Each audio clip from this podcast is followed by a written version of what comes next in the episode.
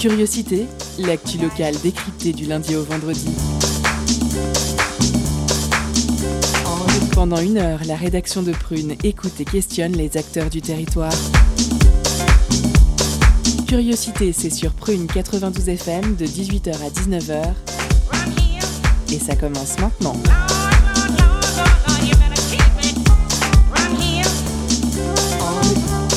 Bonsoir à toutes et à tous, nous sommes le vendredi 29 avril et aujourd'hui comme tous les vendredis, la rédaction vous propose une émission sur le petit monde de la culture nantaise et ses environs. Je suis Guéwen et c'est moi qui vais vous accompagner ce soir tout au long de votre quotidienne. Pour les actualités insolites, on va tout d'abord commencer à Frontignan où des centaines de rieurs se sont réunis sur la plage. En effet, l'école internationale du rire fondée en 2002 a organisé un rassemblement de rieurs sur la plage de Frontignan. Au programme, il y avait des actualités de yoga, du rire ou encore de la rigologie.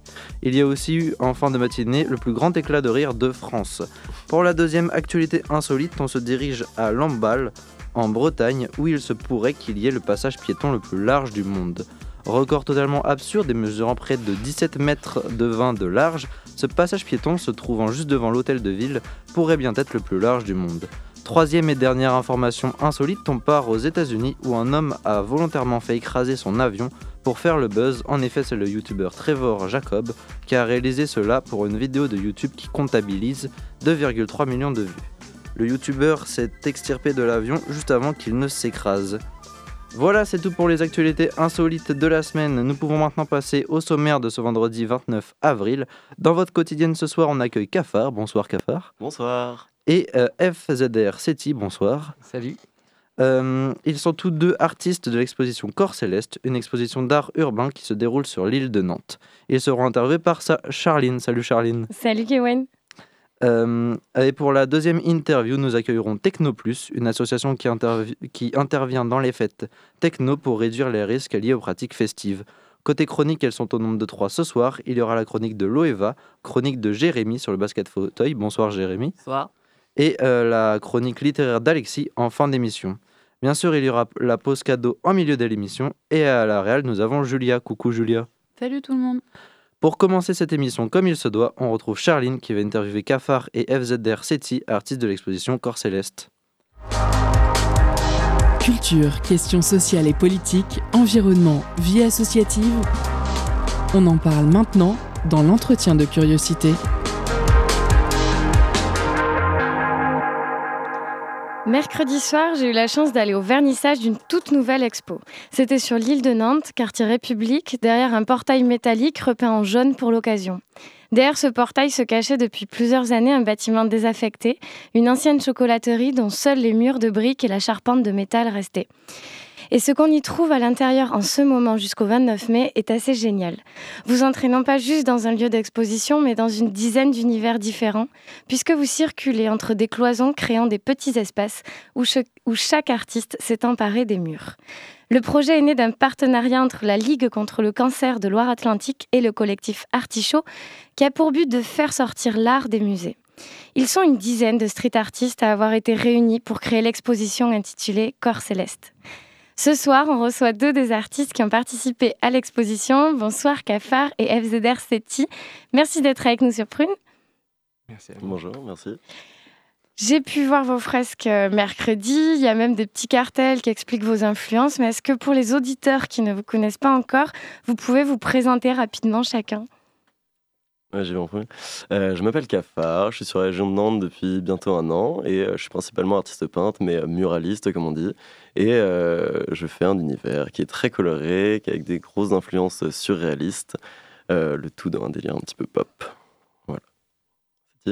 Yes, alors euh, moi je suis muraliste aussi depuis, euh, depuis 2-3 ans, un peu plus peut-être. et j'ai plus une pratique de l'abstrait ornemental, avec voilà, une pratique du, du motif coloré en noir et blanc aussi, mais je viens plus de la peinture urbex à la base. Ce contexte était très intéressant pour, pour développer ces questions-là.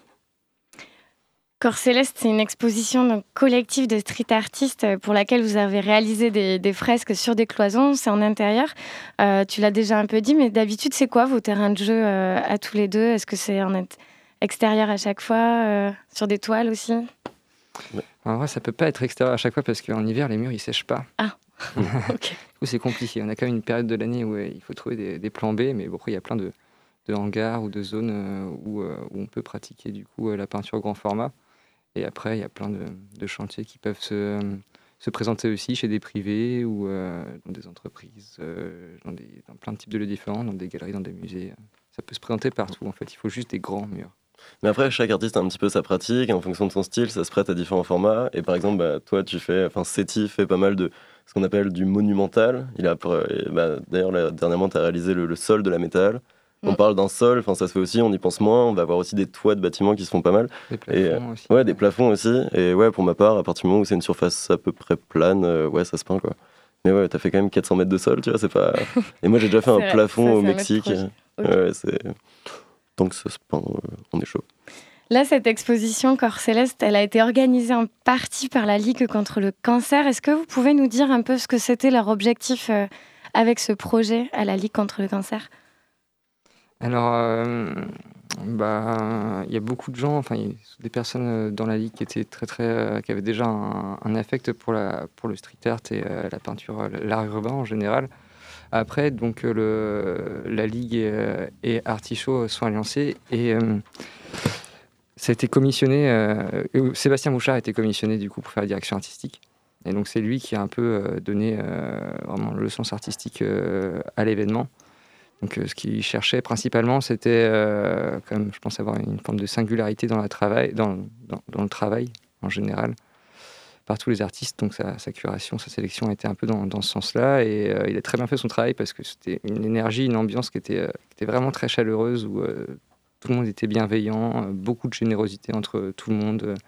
Chacun échangeait sur ses travaux, demandait bah, tiens, telle couleur, peux-tu m'aider sur telle technique? Je sais que Cafard m'a appris à faire des dégradés sur, sur, des, fils. C'était une de mes questions, mais on, en reparlera de ce que c'était ouais, collectivement. Mais est-ce que la Ligue, après, elle, a, joué un rôle là-dedans? Alors, je sais pas si la Ligue, enfin oui, forcément que la Ligue a joué un rôle, mais en tout cas, pour, euh, pour la Ligue, une euh, des, ambitions, c'était toucher un public un petit peu plus jeune, parce que forcément, le street art, bah, voilà, ça va parler à une population un peu plus jeune, et il se trouve que, bah, en ce qui les concerne, il y a de plus en plus de cas de cancer, ça concerne pas que les personnes âgées, et donc, via des événements comme ça, ils se disaient qu'ils bah, voilà, pourraient toucher juste un autre public, je crois. Ça faisait partie du truc. Et comme d'habitude, action de médiation, de sensibilisation. Sur place, on va avoir un stand. Et euh, voilà, toutes les informations. Euh, devenir donateur aussi, ce qui peut être fait euh, sur place et sur leur site. Donc ouais, ça se fait. C'était en partie pour ça aussi. Cétie, tu as parlé de Seb Bouchard, c'est un artiste qui est bien connu par les Nantais parce qu'ils peuvent souvent le voir, voilà, ses œuvres sur les murs de, de, la ville. Il était donc en charge de la direction artistique, c'est-à-dire de réunir tous les artistes. Concrètement, ça se passe comment quand il vous contacte euh, Il y a des consignes ou c'est complètement libre Il vous dit, voilà, il y aura tant de... Bah, d'abord, pour ma part, on pète, on pète un petit caf quand même, parce qu'on se dit, ah, gros artiste nantais qui laisse sa chance aux petits jeunes, on fait, ah, c'est cool. Et ça représente bien Nantes, je trouve. Et euh, c'était quoi la question déjà? Euh, C'est complètement libre, en fait, quand il vous parle du projet, où il y, a, y a des consignes un peu à respecter. Ouais, bah, dans un premier temps, il nous demande si en fait il, nous présente le, il nous a présenté, enfin moi il m'a contacté par téléphone, hein, il nous a présenté le projet et euh, il m'a dit, il m'a demandé si ça m'allait, si j'étais disponible. Et ce qui, ce qui était drôle, c'est qu'à ce moment-là, moi je suis arrivé encore plus récemment sur Nantes. On vraiment les petits jeunes de la scène nantaise euh, sur ce projet-là, quoi. Et euh, moi, je suis arrivé il y a, au mois d'octobre, donc il y, a, à peine six mois, euh, et, je faisais mon premier fond sur l'île de Nantes, ma première peinture officiellement à Nantes, au moment où il m'appelait pour me dire j'ai un plan à te proposer, on ne voit pas souvent sur Nantes. c'est marrant, les planètes s'alignent pour faire céleste.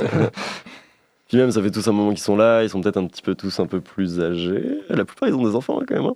on est des petits genoux, on est là-dessus. Et non, il n'y a pas tant de consignes, il y a vraiment une thématique. Euh, il y a souvent des thématiques aux événements street art. Euh, les thématiques sont volontairement assez libres, c'est-à-dire que corps céleste, voilà, on peut penser à tout ce qui se rattache aussi bien au corps, l'objet, machin. Et céleste, euh, ça laisse place à l'imagination. Mais non, non, c'est en général, enfin en tout cas, je sais pas pour toi, mais je préfère participer à des projets où la thématique est assez libre, quoi. Hmm. Ouais.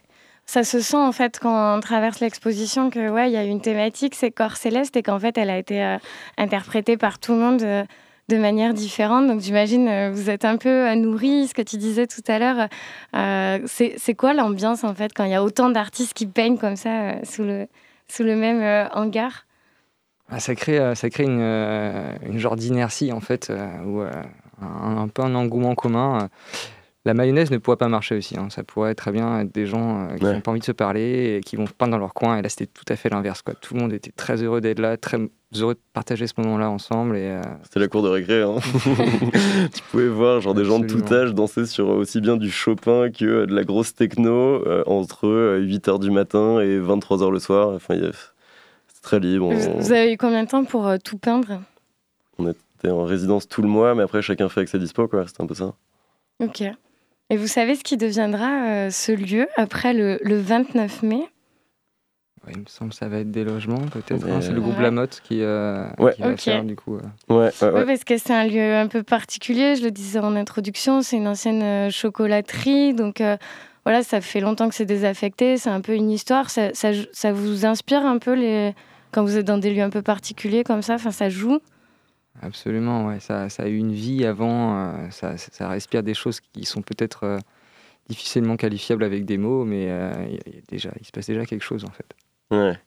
Après, le travail de Seno, il était assez, assez fou. Bah, comme tu en as parlé, tu traverses vraiment des espaces. C'est-à-dire qu'en enfin, en tout cas, pour ma part, j'avais pas l'impression d'être dans une chocolaterie, mais plus dans un espace qui était parfaitement designé pour s'immerger, s'immerger, ouais, dans 10 espaces artistiques de différents artistes. Quoi. Et euh, du coup, petite curiosité de ma part encore sur euh, justement tous ces espaces, toutes ces cloisons, elles deviennent quoi à la fin de l'exposition? Vous savez ce que vous en faites? Ça dépend des gens. Ça dépend des gens. Ah, il y a plusieurs projets. Mmh, moi, personnellement, j'ai pensé euh, dans la composition pour récupérer un bout qui va être sans doute bah, accroché, exposé par le collectif Artichaut quelque part. C'est en dialogue, mais. Mmh. Ça va être détruit sinon. Moi j'ai envie de mettre un bon gros coup de masse dans un des morceaux du mur. Ça a l'air tellement kiffant juste de détruire soi-même son truc. Ok. Et euh, du coup, vous l'avez dit, mais euh, je ne me trompe pas en disant que ça fait pas longtemps euh, que vous êtes sur Nantes. Si on sort un peu de l'exposition, est-ce que vous comptez y rester encore un peu? Est-ce que c'est une ville pour le street art qui permet de, de, de, vivre, de s'y épanouir dans ce milieu-là?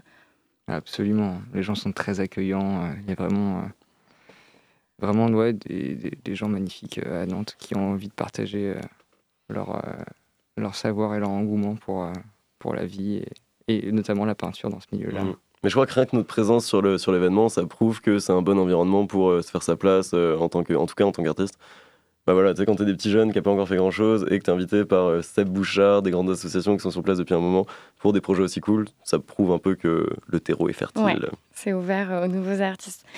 Mais euh, en tout cas, on va suivre tous vos projets de près, vraiment. Pour rappel, l'exposition Corps Céleste, elle est à découvrir au 12 bis rue de la Tour d'Auvergne, c'est sur l'île de Nantes. L'entrée, elle est gratuite. Vous pouvez même retrouver des illustrations des artistes qui sont à vendre là-bas. Et c'est ouvert du jeudi au dimanche jusqu'au 29 mai. Voilà, j'ai tout dit. Moi, je vous la recommande. Et merci beaucoup, Cafard et Seti, d'être venus nous en parler. merci. C'était Charline qui a interviewé Cafard et FZDR Seti, artistes de l'exposition Corps Céleste. Merci d'avoir répondu à l'appel et d'avoir participé à cette interview. On passe désormais au morceau Sona par Cadence Weapon.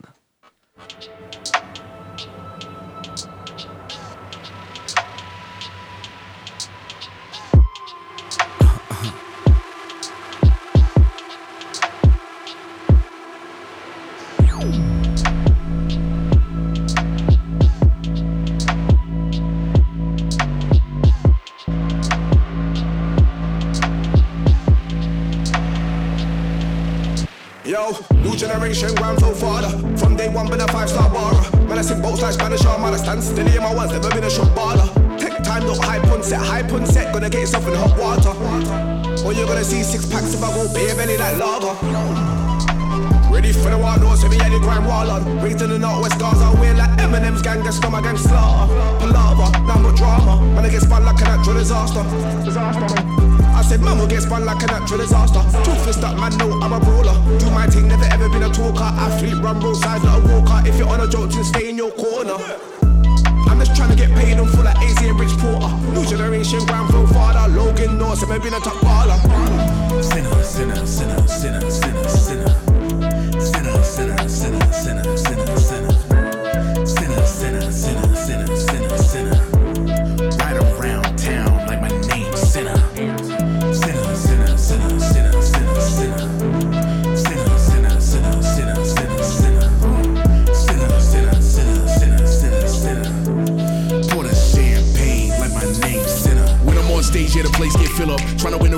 Last name Sinner. Eyes roll playing when I slide on the rhythm. Flow like a chick came, might crash up your Civic MC. DJ, put a dash in the middle. Roll for a week, might pack up the rental, then smash instrumental. You don't want a class cow hashing your system, that's mad detrimental. See you stammer and giggle. Went backstage, got a van in a limo. At hotel, better have presidential. I can pull strings like my hands on a fiddle. Might spray flames, put ash in the embers. Got great aim, no blast the pistol. Might bring an Alberta flag on Kimmel. Don't bring your dogs, take them back to the kennel. You don't want none with us. Green jacket on like my last name Bickle. Treat a rhyme scheme like I master the riddle. And your whole scene takes cut when I'm finished. And your whole team put a stop to your scrimmage. Cut a room floor might alter your image. Kill the spotlight, put a halt to the gimmicks. How'd you get on? Your fault to the critics. Hit the asphalt, dash off, I'm a menace. I'm not afraid to be who I am, you know. I always tell people, be yourself. That's the number one shit I tell people. I don't follow anybody else. I never did. Idiosyncratic and iconoclastic. I am me, motherfucker. Be you. Sinner, sinner, sinner, sinner. Sinner, sinner, sinner, sinner, sinner, sinner. Sinner,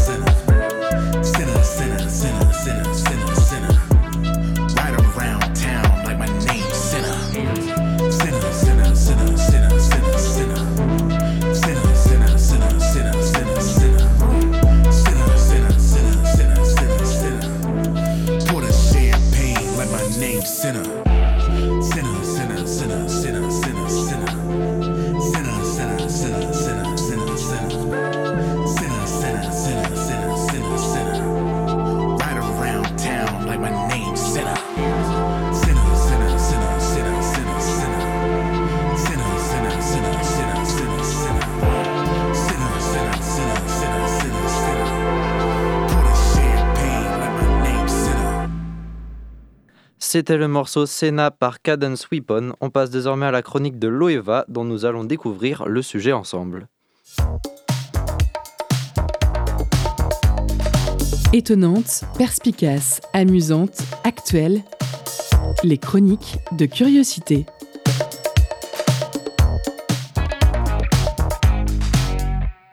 Bonsoir, chères auditrices, auditeurs. Aujourd'hui, je vais vous faire une chronique sur l'eau. Alors, l'eau, L apostrophe E-A-U, et non comme l'un de mes surnoms. Oui, parce que mon prénom n'étant pas assez court comme ça, certains trouvent le moyen de le raccourcir encore plus et de m'appeler l'eau. Juste deux lettres, L-O, l'eau. Mais donc, cette chronique sera sur l'eau H2O, celle qu'on boit, celle qu'on utilise au quotidien, celle qui est la source de toute vie sur Terre. D'ailleurs, puisque c'est la chronique de l'OEVA, on pourrait l'appeler Comment l'eau, elle va Meilleur jeu de mots de l'année. Donc comment l'eau, elle va? Eh bien l'eau ne va pas très bien. Non. De nature, l'eau est une personne sensible, calme, qui fait pas beaucoup de bruit, qui a à cœur de remplir son rôle et d'aider les autres. Mais ne vous a jamais-on dit qu'il faut toujours se méfier de l'eau qui dort? Car lorsqu'elle se met à bouillir, il faut la surveiller comme le lait sur le feu. On ne l'écoute pas, on ne veut pas entendre ce qu'elle a à dire? Très bien.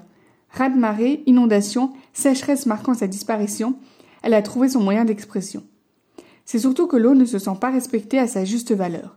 Alors que son importance a été maintes et maintes fois prouvée, les grands de ce monde faillent à la protéger. Ils ne s'intéressent à elle que lorsqu'ils ont besoin d'elle. Ils l'utilisent, se servent de l'eau pour leur petit business et ensuite la rejettent. Le parfait exemple de cela, c'est la production nucléaire.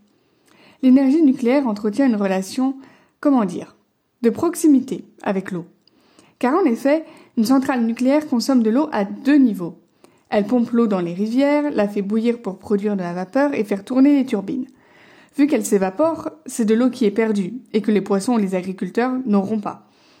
Et elle consomme en plus de l'eau pour refroidir le cœur du réacteur, parce que sinon ça ferait un remake de Tchernobyl.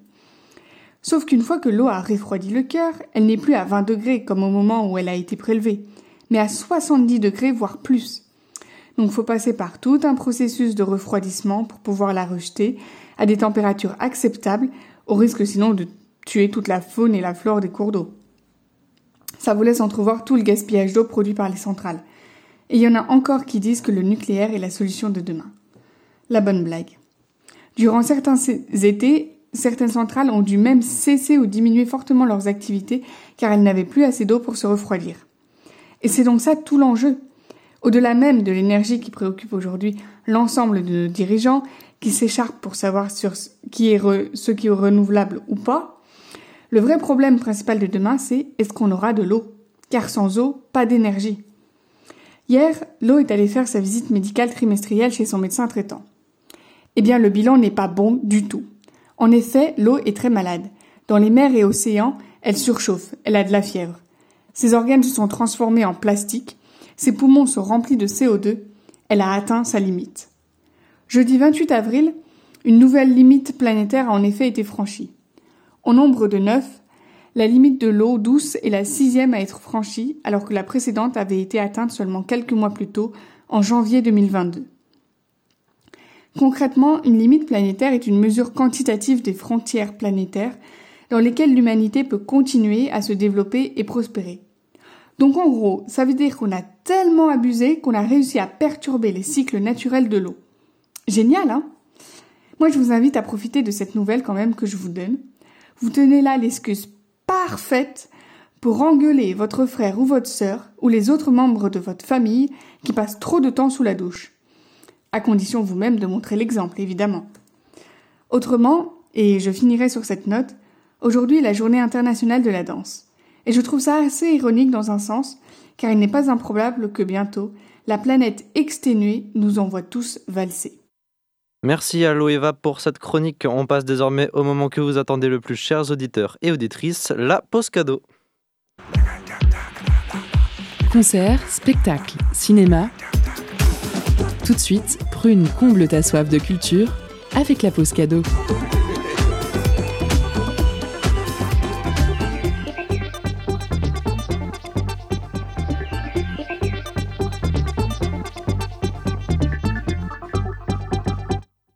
Ce soir, Prune vous fait gagner un CD de l'album The Pal Queen par RHI. L'artiste canadienne développe sa musique avec des influences trip-hop et y ajoute un lyrisme envoûtant et des ambiances chill-out hypnotiques, créant un univers entre hip-hop, RB, néo-soul et basse musique. Sur The Pal Queen, RHI introduit des textures électro-minimalistes et des lignes de basse épaisses bien entêtantes. Alors envoyez Couronne pour remporter votre cadeau. Couronne en message direct sur l'Instagram de Prune. Je vous laisse en musique avec Running with Scissors, tiré de l'album.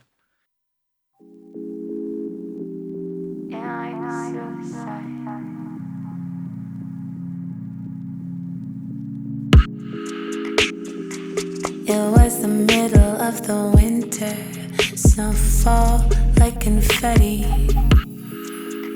I was covered in a layer of glitter, fallen angel buried. I'd smoke so many cigarettes, wash them down with wine or whiskey. Looking up at the night sky, thinking it's black and white. I'm colorblind. I take the blame, running with scissors, cut myself again. No shit, dog.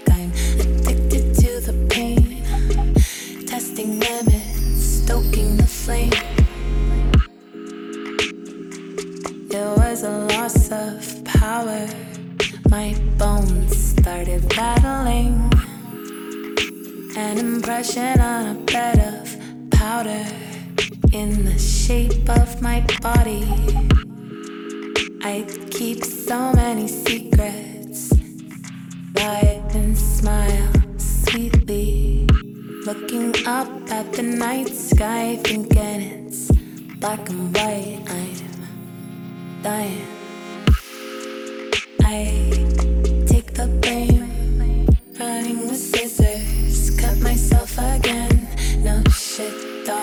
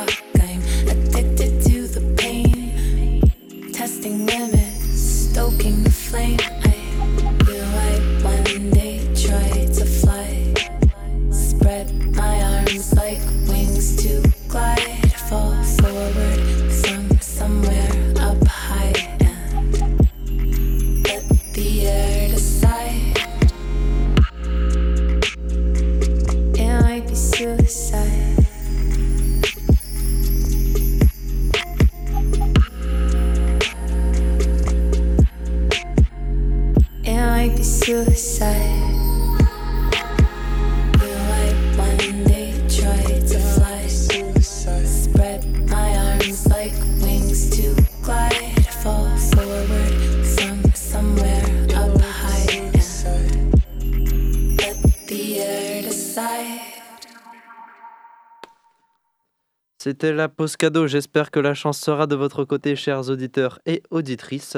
On pa- euh, un nouveau spectacle prend place au TNT de Nantes ce soir et demain. 4h48, Psychose, c'est une pièce montée par Sylvie Desbois et sa, compagnie euh, Singularité de Redon. Sur scène, on y raconte l'histoire d'une jeune adolescente dépressive qui séjourne à, qui séjourne à l'hôpital psychiatrique. Dès le début, le décor est planté. L'issue sera tragique mais libératrice pour le public. Comme les personnages, Margot a été, Margot a été les rencontrer. Curiosité, l'info locale décryptée jusqu'à 19h sur Prune 92 FM et le www.prune.net. Ouais, je m'appelle Sylvie Desbois. Je joue et je mets en scène. J'ai fondé la compagnie Singularité il y a 7 ans. Et 448 Psycho, c'est notre deuxième format long. Et cette pièce, euh, je la mets en scène, mais je joue aussi dedans. Je partage le plateau avec le comédien Thomas Nollet. J'avais entendu beaucoup de choses sur ce texte. Quand je l'ai découvert, j'avais un très fort a priori. Et j'ai trouvé le, texte et la langue absolument sublimes. Pourquoi j'ai voulu le monter? Parce que c'est quand même un sujet assez sombre. Il y est question d'angoisse, de, dépression psychotique. C'est un sujet très sombre. Mais c'est Sarah Kane qui disait que créer quelque chose de beau en partant du désespoir, c'est la plus belle déclaration d'amour à la vie qu'on puisse faire. Je crois que c'est vraiment ce qui m'a beaucoup plu et ce que j'ai eu envie de faire avec ce texte-là. Déjà mettre en lumière tout ce qu'on peut un peu cacher d'habitude, toutes nos hontes, parce que je crois que ce dont il est question, euh, à un degré plus ou moins fort, l'angoisse, la, solitude, les moments où on se sent euh, moins que rien, je pense que c'est des choses par lesquelles on, passe tous. Et ça me plaisait de, raconter ça. Et je dirais pas non plus que 448 Psychose, c'est un- une pièce feel good, mais je trouve que réussir à, créer de la beauté et réussir à montrer la force qu'il peut y avoir dans une histoire qui au départ est si sombre, il y a quelque chose un peu comme un peu un, un grand désir de, au moins dans, un- dans une pièce de théâtre, de, de réparer quelque chose. À 4h48, quand le désespoir me rendra visite, je me pendrai au son du souffle de mon amour. Je ne veux pas mourir. Je suis tellement déprimée à l'idée d'être mortelle que j'ai décidé de me suicider. Je ne veux pas vivre. Je me suis résignée à mourir cette année. Il y en a qui vont appeler ça de la complaisance. Ils ont de la chance de ne pas savoir de quoi il s'agit. Il y en a qui vont se contenter de parler de souffrance. Ce qui est en train de devenir mon état normal. C'est l'histoire d'une d'une jeune fille en hôpital psychiatrique qui, euh, très idéaliste, très absolue, qui voit ses illusions se heurter au monde réel et qui décide du coup de manière totalement raisonnée, totalement lucide, avec beaucoup de force, de mettre fin à ses jours. Des fois, j'aime bien dire que c'est comme une, une Antigone en hôpital psychiatrique. Il y a une vraie dimension mythique tragique à cette pièce. Sarah Kane, elle connaissait très très bien tous les, tous les auteurs. euh, elle avait une grande, grande, grande culture théâtrale. Et c'est vrai qu'on on retrouve euh, tous les ingrédients des, des grandes tragédies dans, dans ce texte-là. Pour jouer le rôle de cette jeune femme, Sylvie Desbois s'est inspirée de figures de théâtre et de littérature, mais elle s'est surtout attachée au personnage. On a pris beaucoup de temps avec l'équipe, avec euh, Milena Maklowski et Thomas Nollet pour, euh, pour lire. C'est le moment euh, qu'on appelle le moment où on accorde nos imaginaires. Et on s'est beaucoup inspiré pour, pour la figure de cette fille.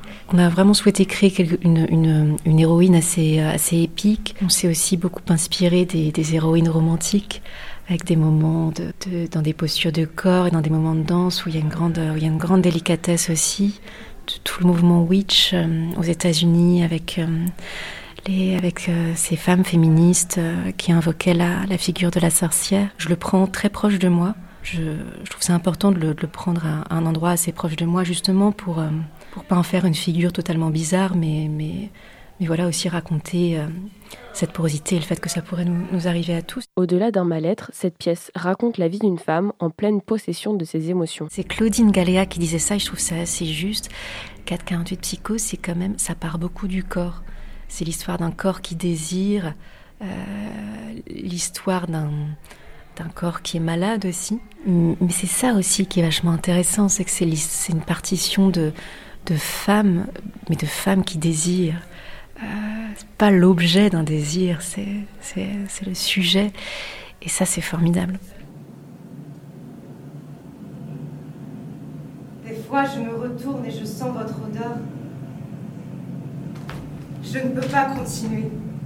Je ne peux juste pas continuer sans exprimer ce terrifiant putain, cet effrayant, ce blessant putain de besoin physique que j'ai de vous.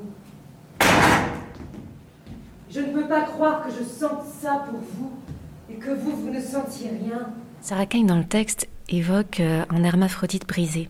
Et ça, ça, ça peut faire référence à Aristophane et au, et au mythe de l'âme sœur, qui dit euh, qu'à l'origine, on, aurait été des êtres doubles avec deux têtes, quatre jambes, quatre bras. On aurait été séparés. Et, et c'est cette séparation qui fait qu'on qu'on a parfois toute notre vie comme un manque. C'est pas forcément un, manque amoureux, mais quelque chose qui nous manque. Et on cherche un peu cet autre, euh, cet autre qui pourrait nous comprendre. Et ce qu'on a voulu raconter en étant deux au plateau, parce qu'on est tout le temps tous les deux, euh, tous les deux sur scène, même si j'ai euh, une plus grande part de texte que le comédien Thomas Nollet, on est tout le temps tous les deux au plateau. On a vraiment voulu raconter, raconter ça en fait, cette histoire de euh, comment retrouver le lien avec, ces- ces- avec cet autre. Nous sommes les, Les infâmes, ceux qui renversent leur chef et brûlent de l'encens pour Baal. Suivez-moi, Résonnons tous ensemble. Je crois qu'il y a presque une dimension à un moment politique dans 448 Psychose. Euh, Ça, hum, ça montre vraiment, je pense, la, la lucidité des fous, la force des fragiles. Il y a vraiment le, le désir de raconter l'histoire de, de quelqu'un d'un peu marginal. et les envoie y à ta mère dans une petite boîte en fer. Le gouffre qui t'entraîne, tu descends dans l'arène, sentant l'odeur du soufre pour moi, t'es la plus belle. Raconter l'histoire de quelqu'un qui est peut-être un peu invisible, ça c'est quelque chose qui, qui moi me tenait vraiment à cœur. Et par rapport à, hum, par rapport à la folie, moi j'ai un rapport assez intime à la folie parce que hum, des gens très proches de moi ont- sont fous. Ce que j'ai toujours trouvé très difficile par rapport à la folie, c'est hum, peut-être la manière dont c'est la manière dont c'est perçu. Comme c'est quelque chose qui, comme c'est quelque chose parfois d'invisible ou d'intangible, ça a souvent du mal à être compris. Et raconter l'histoire de, quelqu'un d'un peu comme ça, à quel point c'est quelque chose qui peut, qui peut tous nous arriver, c'est ça souvent qui est effrayant avec la, la santé mentale et la folie, c'est qu'on peut, on peut tous, après euh, un accident de la vie, basculer, euh, basculer là-dedans. 448 Psychose a une scénographie bien particulière. 12 chaises blanches disposées en arc de cercle sur la scène symbolisent l'hôpital psychiatrique et leur couleur, un blanc immaculé, rappelle l'absolu, la folie. Au sol, des avions en papier sont disposés. Si on les déplie, il est inscrit RSVP, répondez s'il vous plaît, une réplique de la pièce. Enfin, 448 Psychose, c'est un ensemble de musique minutieusement choisi. Euh, la musique qui, euh, euh, je crois, qui traverse le plus la pièce et qui est le plus marquante, c'est Nina Simone, Wild is the Wind. On l'entend euh, deux fois, une première fois dans sa version originale et une deuxième fois dans une version remixée. Ça raconte vraiment pour moi l'absolu des, des relations amoureuses, la, passion dévorante. euh. Et puis c'est aussi ces, ces, ces personnes euh, qu'il qu'il est impossible d'aimer tellement, tellement elles sont absolues, tellement elles demandent des choses énormes, quoi.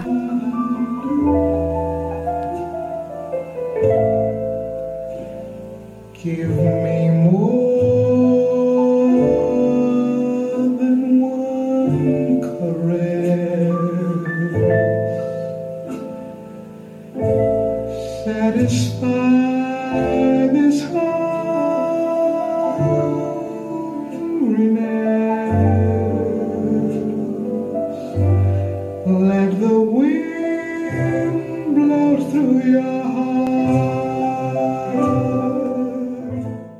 quelque chose de l'ordre d'une main tendue vers le public, constamment, pendant, le, pendant la pièce.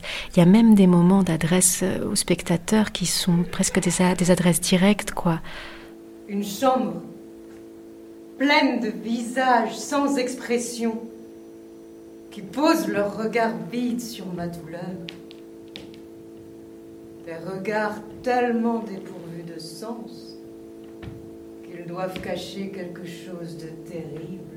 Au début, à la fin du spectacle, à plein de moments, à plein de moments, euh, c'est très frontal, il y, a, plus de quatrième mur, euh, mais je crois qu'il y a un vrai soulagement pour le public. Pour le public parce que hum, je pense qu'on en sort avec, euh, oui, en, est- étant un peu purgé de ses passions, comme une vraie catharsis. Et il y a tellement de force et de vitalité parce que c'est quand même une pièce écrite par une très jeune fille avec des moments où ça déconne, des moments très insolents. euh, c'est paradoxal, mais je trouve que 448, ça fait partie de ces pièces qui parlent beaucoup d'angoisse et de mort, mais pour finalement donner envie de mieux vivre. Sans surprise, la pièce se termine par le suicide de la jeune femme. Rien de triste pourtant, selon Sylvie Desbois, qui y voit encore une fois une ode à la vie. Et c'est là que cette pièce est infiniment bien construite, parce que elle se termine par un suicide, on le sait dès le début de la pièce. Et le suicide en sociologie, c'est l'anomie, c'est le moment où il n'y a plus aucun lien social. Or, ce qui est touchant et déchirant dans ce spectacle, c'est que même si l'héroïne va tout de même vers le suicide, elle ne cesse pendant tout le spectacle de, de tenter de, de créer du lien avec l'autre. Regardez-moi. Regardez. C'est moi-même que je n'ai jamais rencontré, dont le visage est scotché au verso de mon esprit. Je vous en prie, levez le rideau. Merci Margot pour ce reportage. On passe désormais à la chronique de Jérémy qui va nous parler du basket fauteuil.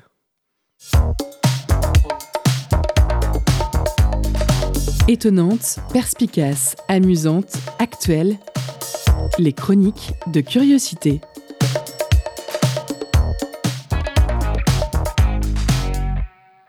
Qu'est-ce que le basket fauteuil?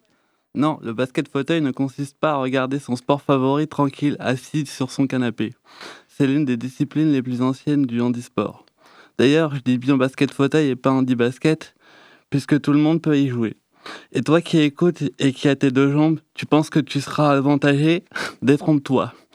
Non, nous les handicapés moteurs, comme moi, nos jambes sont remplacées par notre fauteuil, donc on a un avantage. Le handicap n'est pas toujours ce qu'on croit. Par expérience, j'ai vu énormément de valides qui débutaient à avoir du mal à faire avancer le fauteuil. En parlant des fauteuils, ceux utilisés dans ce sport sont plus rapides et plus maniables qu'un fauteuil standard. Bien sûr, ça dépend aussi beaucoup de celui qui le dirige. Chaque joueur a son propre fauteuil sur mesure pour être encore plus efficace sur le terrain. Autant mettre toutes les chances de son côté. Comme je disais, tout le monde peut jouer, mais chaque personne euh, est classée selon son handicap. Plus le handicap du joueur ou de la joueuse, et ouais, j'ai oublié de rajouter que c'était mixte aussi. Euh, et donc je disais, plus le handicap du joueur ou de la joueuse est important, moins son classement est, important lui. Donc euh, on classe le handicap de 1 à 5 points. Il faut qu'on combine euh, 15 points sur le terrain euh, pour les 5 joueurs. Un vrai casse-tête pour le coach. Mais je vous rassure, le plus important là-dedans, c'est le basket. Le ballon de terrain et même la hauteur du panier ne changent pas par rapport à un match de valide. Si vous aimez le basket, vous allez adorer sa version assis avec des roues. Chez nous, il n'y a pas de dunk, personne ne peut sauter, c'est normal. Mais tout le reste y est. En supplément, vous pourriez même avoir le droit à des chutes. C'est un sport de contact, peut-être même plus que celui que les valides. Il n'est pas rare de retrouver un joueur au sol en dessous de son fauteuil après un contact avec son adversaire. Tout là réside dans la vitesse du joueur à se relever. Pour quelqu'un qui n'est pas habitué à voir un match en direct, le moindre choc peut, peut faire peur. Mais pour nous les joueurs, on est habitué donc on, s'en fiche un peu. on s'en rend plus compte. Euh, ça fait partie du jeu. Pas de pitié. C'est pas parce qu'on est handicapé qu'on n'a plus l'esprit de compétition. Si vous aimez le basket tactique avec- le basket fauteuil, vous allez être servi. Le fauteuil prenne plus de place sur le terrain que quelqu'un qui est debout. Il faut donc trouver des tactiques collectives pour pouvoir aller jusqu'au panier. J'espère qu'avec cette chronique, je vous ai donné l'envie de découvrir ce sport. Je suis sûr qu'une fois que vous allez franchir le pas, vous serez fan. Surtout, n'oubliez pas, si vous venez dans une salle, vous ne verrez pas un handicapé qui fait du sport, mais un sportif qui s'avère être sur des roues. Je peux vous garantir qu'après avoir vu un match, votre vision des personnes en situation de handicap en sera changée à jamais.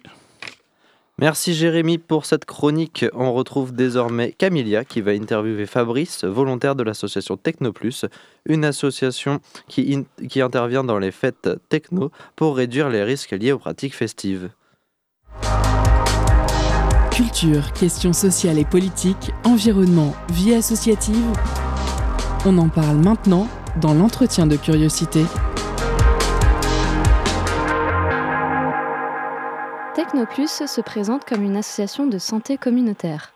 Objectif promouvoir la réduction des risques liés aux pratiques festives et favoriser l'épanouissement de la culture techno. Technoplus signe donc les Technivals, les raves, les clubs depuis 1995. À l'occasion de ses 25 ans, l'asso s'est lancée dans un nouveau défi, celui du documentaire. La réalisatrice Judith Dupasquier a suivi des équipes de Technoplus entre 2018 et 2021 en teuf, en réunion et en formation pour réaliser ce film. Son titre Un pied chez Père, un pied sur terre. Une cagnotte est d'ailleurs en ligne sur Hello Asso pour le financer et il reste seulement deux jours.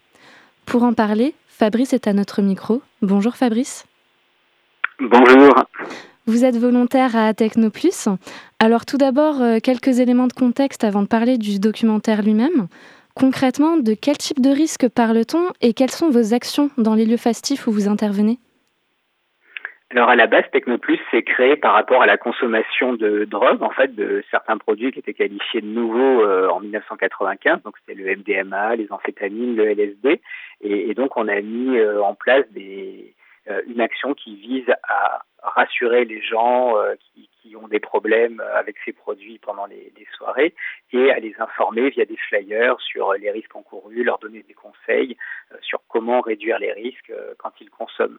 Mais ensuite, ça s'est élargi à tout ce qui va être lié au, au milieu festif, donc euh, comme la, les risques routiers, les risques auditifs, euh, des pratiques culturelles comme le piercing, euh, le fait de faire du jonglage enflammé dans, dans des soirées.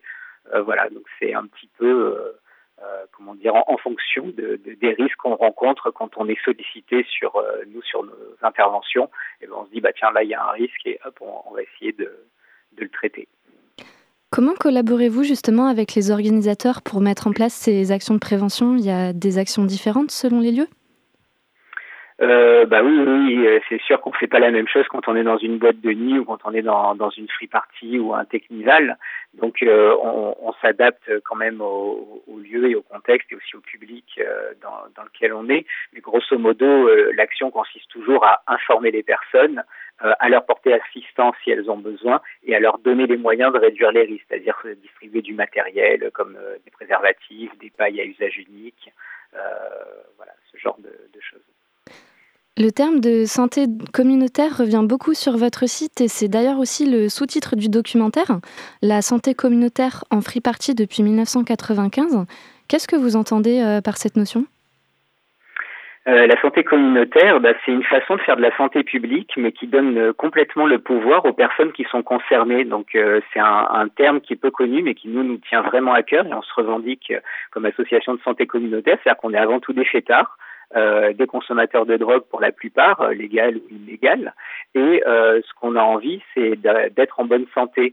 Et, pour ça, on a proposé une stratégie qui consiste à, à réduire les risques et non pas à prôner, par exemple, l'interdit des consommations, c'est-à-dire une approche moralisatrice qui, qui visera à dire que les drogues c'est mal et sans occulter le fait que c'est aussi des, produits qui procurent du plaisir et c'est pour ça qu'elles sont consommées.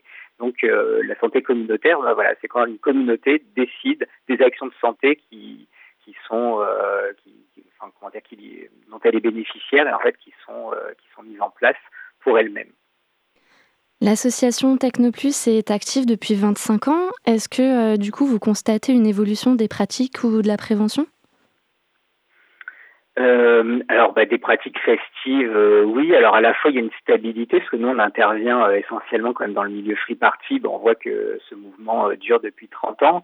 il y a des évolutions, voilà, de, au niveau du public, il y a un renouvellement constant. Donc, voilà.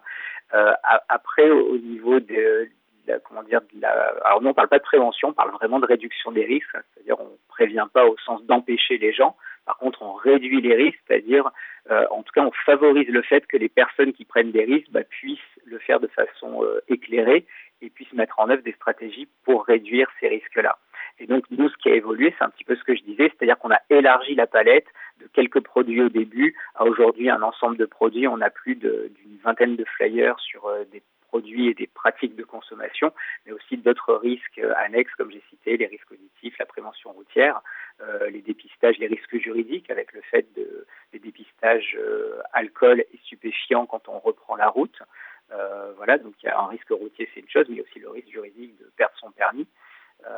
Donc voilà, nous nos, pratiques elles ont évolué. Il y a l'analyse de produits aussi qui est quelque chose qui existe depuis longtemps, mais dont la technique a évolué. Au début, c'était par un, réactif chimique euh, qu'on mettait sur par exemple les extasies. Aujourd'hui, on a une machine qui a un spectromètre infrarouge qui nous permet, euh, quand on le déplace, d'analyser des produits, une plus grande palette, on va dire, de produits directement en teuf en quelques minutes. D'accord. Un pied chez Père, un pied sur terre, pouvez-vous nous expliquer le choix de ce titre pour le documentaire? alors, euh, c'est une phrase qui, est, qui, existe depuis très longtemps dans l'association. Alors, il faut savoir que tous les volontaires Technoplus sont formés et lors de cette formation initiale, il y a un petit exercice où on leur demande de, trouver un slogan qui résume bien ce qu'est la santé communautaire en milieu festif. Et euh, un jour, euh, ce, ce, cette phrase a été sortie quasiment au début de l'association et, et, ça, et nous, en tout cas, on, on l'aime bien. D'ailleurs, on a fait des, des sweatshirts l'année dernière avec ce, ce, slogan, avec des volontaires qui, euh, qui sont à la fois devant les enceintes, sur le dance floor, devant le mur de son, euh, comme n'importe quel autre participant. Donc ça, c'est notre côté, on va dire, euh, chez Père. On a envie de faire la fête. Euh, on, on, peut consommer des produits, mais euh, notre pied sur terre, c'est qu'on a envie que la fête, elle se termine aussi bien qu'elle a commencé. Euh, on veille les uns sur les autres, on essaye de euh, d'avoir un maximum d'informations sur justement ces risques dont, dont je parlais. Et, et, voilà, donc on, regarde quand même les, les, pieds sur terre. Et voilà, et chez Père, ça veut dire perché en, en verlan. Donc perché, c'est celui qui a voilà la tête dans les nuages, qui va être un petit peu défoncé. Mais euh, voilà, on assume ce côté-là, mais on, on le fait de façon responsable. Et à quel moment a émergé l'idée de faire ce documentaire? C'est un besoin qui est venu des volontaires de Technoplus ou plutôt de l'extérieur? Euh, bah là, c'était une rencontre hein, vraiment entre les deux. Euh, L'association a depuis très longtemps envie de, faire un documentaire, mais il n'y avait pas eu d'opportunité. Et d'un autre côté, Judith Dupasquier a rencontré l'association parce qu'elle avait en tête de faire un, documentaire pour casser un peu euh, l'image que peut avoir l'usage de drogue, la façon dont on en parle dans les médias. Et elle a essayé de monter ce, ce projet. Il se trouve que son projet personnel n'a pas pu se faire et que d'un autre côté, euh, l'association avait très envie de, de, faire un documentaire euh, euh sur, euh, sur, son histoire parce que bah, l'association a plus de 25 ans aujourd'hui. Donc on a la chance d'avoir encore les personnes qui ont fondé l'association, qui, qui sont là, mais on avait envie d'avoir un objet qui grave cette euh, histoire euh, un petit peu dans le marbre pouvoir la transmettre et montrer les, combats parce que euh, aujourd'hui ça paraît évident d'être informé de façon objective sur les drogues. Je même le gouvernement, là en ce moment ils sont en train de faire une, campagne de prévention sur la cocaïne sur les réseaux sociaux. On va vous dire que la cocaïne ça désinhibe, ça rend euphorique, c'est un stimulant, etc. Mais en fait, euh, il y a 25 ans, c'était interdit, c'est la présentation sous un jour favorable des drogues, et on a dû se battre pour ça, et on est allé en procès, on a gagné, la loi a changé, et, donc pour nous c'était important de raconter euh, aussi cette histoire-là. Et en même temps, c'est un film qui est ancré dans, dans l'actualité, puisque l'an dernier, les violences policières qu'il y a eu à, à Redon lors du Technival des musiques mmh. interdites lors de la fête de la musique, eh bien, euh, on les a, euh, enfin, c'était pendant le tournage du documentaire également. Donc, on parle aussi de la répression euh, qui a toujours existé dans ce milieu-là, mais sa tournure, on va dire, la plus actuelle, qui a atteint euh, un petit peu des sommets euh, très récemment. Oui, effectivement, les free parties, les raves, ce sont des événements qui parfois effrayent celles et ceux qui en ont une mauvaise connaissance. Euh, donc lever le voile là-dessus, c'est important. L'objectif de ce documentaire, c'était aussi également de rendre visibles vos actions avec vos 25 ans d'existence? Euh, oui, nos actions, euh, finalement, on, on, voit un peu nos actions, et, évidemment. Euh, après, le, on, on, voulait surtout raconter un peu l'histoire et le concept de la santé communautaire. Qu'est-ce que ça veut dire? C'est quoi l'engagement des volontaires, c'est quoi ce, ce, milieu qui est la free party?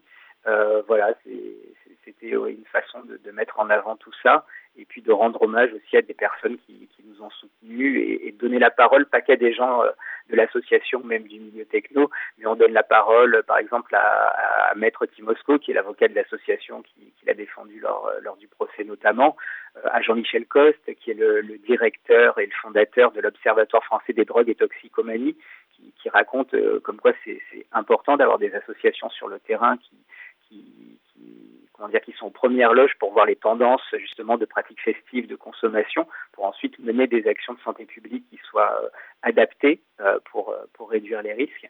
Donc voilà, on voulait aussi voilà, montrer que c'est, pas juste des teufeurs, c'est quelque chose qui est beaucoup plus grand en fait dans la société qui, euh, qui à travers notre action bah, permet en fait de changer la, la, politique des drogues et la façon dont, dont, dont on voit cet objet, on va dire cet objet social qui est la drogue, sous le prisme de la santé. Voilà. Donc on aimerait bien que côté euh, sécurité et répression, ça, ça change aussi, mais bon voilà, nous on a réussi à le faire changer en tout cas côté sanitaire. Et pour finir, donc la réalisatrice Judith Dupasquier vous a suivi pendant deux ans euh, pour réaliser ce documentaire. Comment elle s'y est pris pour vous filmer au quotidien? Euh, oh bah c'est c'est assez simple. Hein. Euh, comment dire, c'est pas une télé-réalité. Elle n'était pas embarquée avec nous euh, H24. Par contre, euh, on l'a invitée à venir voir nos réunions, à venir voir euh, nos formations euh, de volontaires, les formations qu'on fait aussi pour les organisateurs de soirées, participer à une assemblée générale, à nous suivre pendant les interventions. Et, et, on a choisi comme ça des, des moments qui nous paraissaient importants et qui illustraient la, vie de l'association. Et donc euh, voilà, elle était disponible pour ça. Et, euh, voilà co comment ça s'est fait euh, au fur et à mesure. Et le fait et ce temps long a permis d'avoir une palette d'événements euh, relativement importants. Il faut savoir que la moitié du documentaire, la moitié c'est ce qui a été filmé donc sur cette période là entre 2018 et, et 2021. Et euh, l'autre euh, l'autre moitié, c'est des interviews de personnes, comme j'ai cité, qui sont soit des volontaires de l'association, avec pas mal de gens qui sont administrateurs, et, et, et d'autres qui sont un peu des grands témoins euh, qui ont accompagné l'association. Merci beaucoup Fabrice d'avoir répondu à une question. Donc la sortie du film est prévue cet été. Je rappelle que la cagnotte est toujours en ligne. Merci à vous. Merci beaucoup. Au revoir. Au revoir. C'était Camilia qui a interviewé Fabrice, volontaire de l'association Technoplus, une association qui intervient dans les fêtes techno pour réduire les risques liés aux pratiques festives. Merci à lui d'avoir répondu à l'appel et d'avoir participé à cette interview.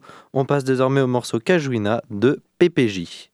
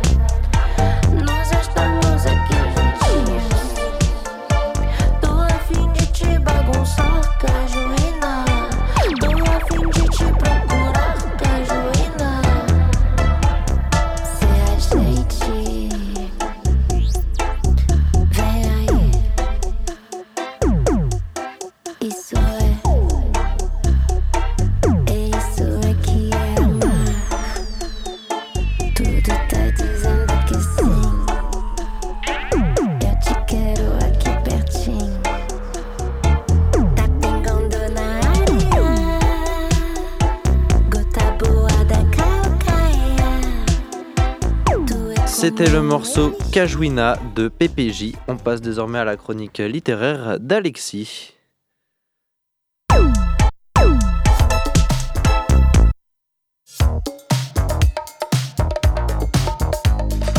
Étonnante, perspicace, amusante, actuelle, les chroniques de curiosité.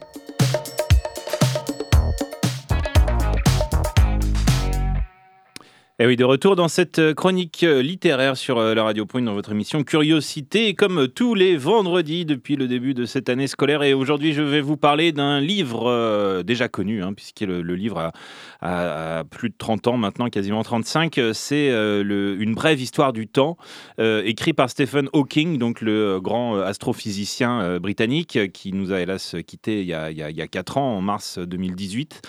Euh, Stephen Hawking, c'est donc une, une figure hein, de la science moderne, euh, quelqu'un qui euh, est à la fois extrêmement intelligent euh, et très important justement dans l'histoire de l'astrophysique, quelqu'un qui touchait justement à la à la, physique pure et dure de l'espace et du temps. Donc c'est quand même un peu, un peu passionnant en soi.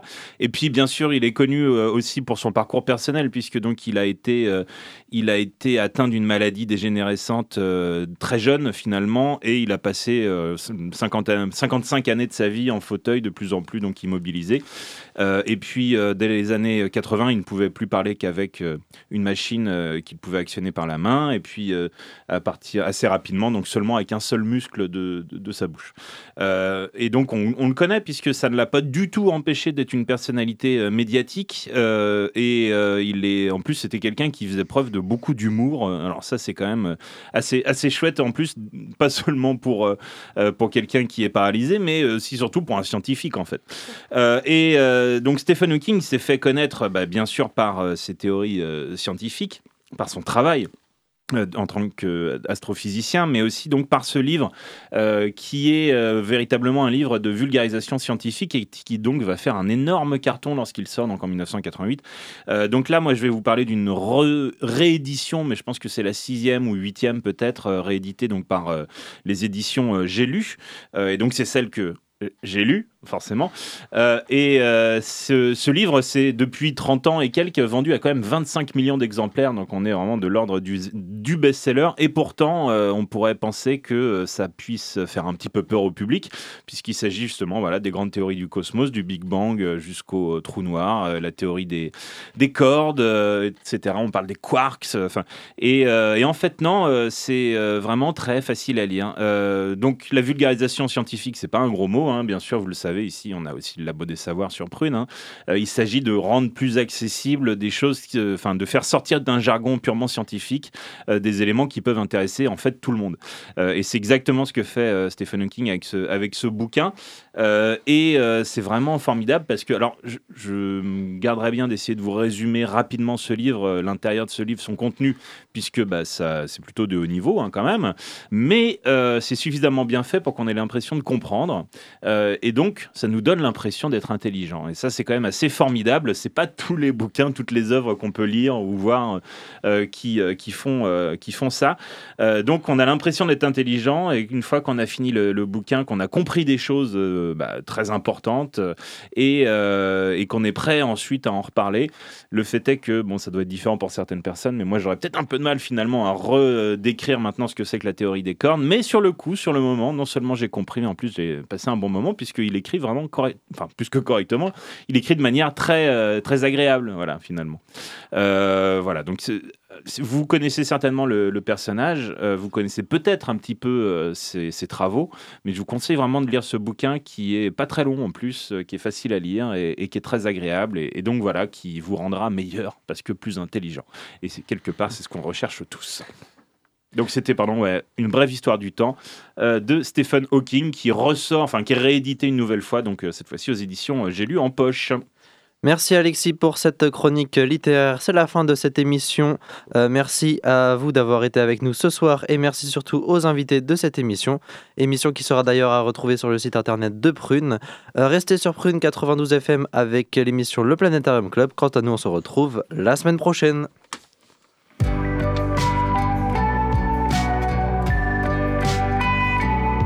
Pour écouter ou réécouter Curiosité, rendez-vous sur le www.prune.net.